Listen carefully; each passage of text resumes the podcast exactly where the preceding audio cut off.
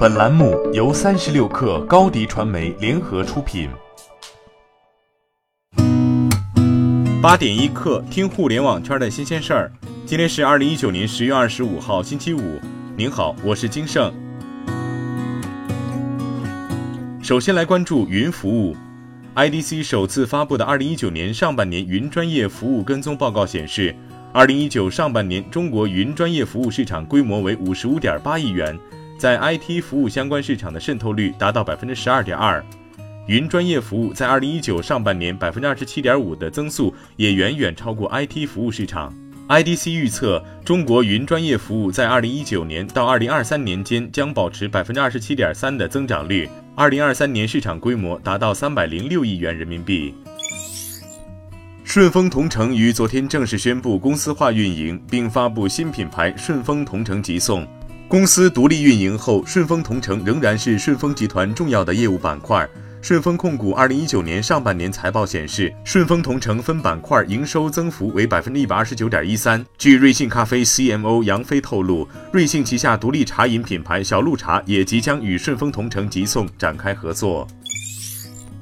在北京举行的快手二零一九 FE 加新商业峰会上，快手正式宣布将营销平台全面升级为磁力引擎。并表示，在二零二零年帮助合作伙伴获得一百亿营收。磁力引擎代表快手上人加内容的强社交关系。快手将通过强化 AI 加 DA 的技术能力，以人、内容、流量、创意为四大驱动力，全面打通公域和私域流量。也就是说，快手要继续释放老铁经济，加速商业化。快手营销平台于二零一六年下半年开始投入研发，直至去年十月，快手才宣布进行商业化。此时升级也意味着快手商业化向更成熟的阶段迈进。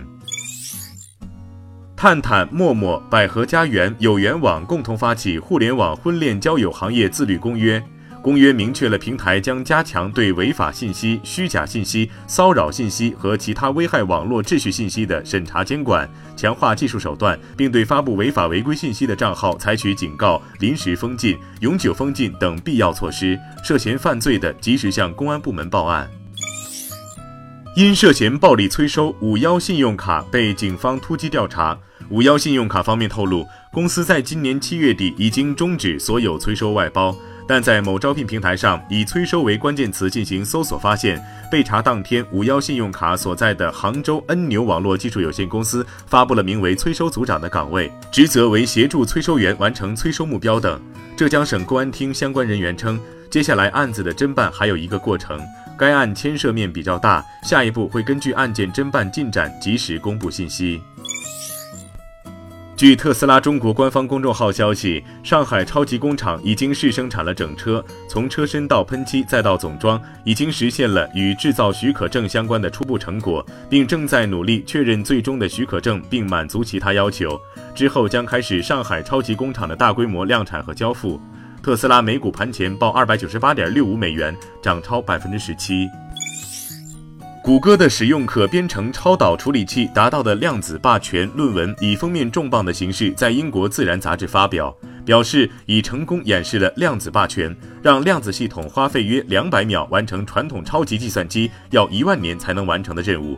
量子霸权长期以来被用于描述量子计算机发展的关键节点，指量子计算机能解决传统计算机无法解决的复杂难题，也就是展现量子优越性。谷歌 CEO 皮查伊说：“这就像飞机最初被发明的时刻，莱特兄弟的飞机第一次只飞了十二秒，但它证明了飞机飞行的可能性。”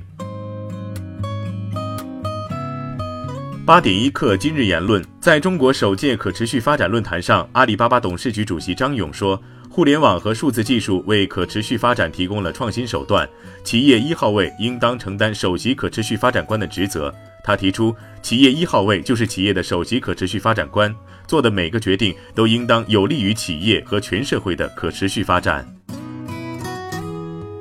扎克伯格在听证会上说：“事实上，他也不清楚天秤币能否按当初的预期去运作。”扎克伯格说：“我相信这是我们需要建立的东西，但我知道我现在还不是这方面的理想信使。”在过去的几年里，我们经历了许多问题。我相信有很多人希望这个提议是 Facebook 以外的其他任何人提出的。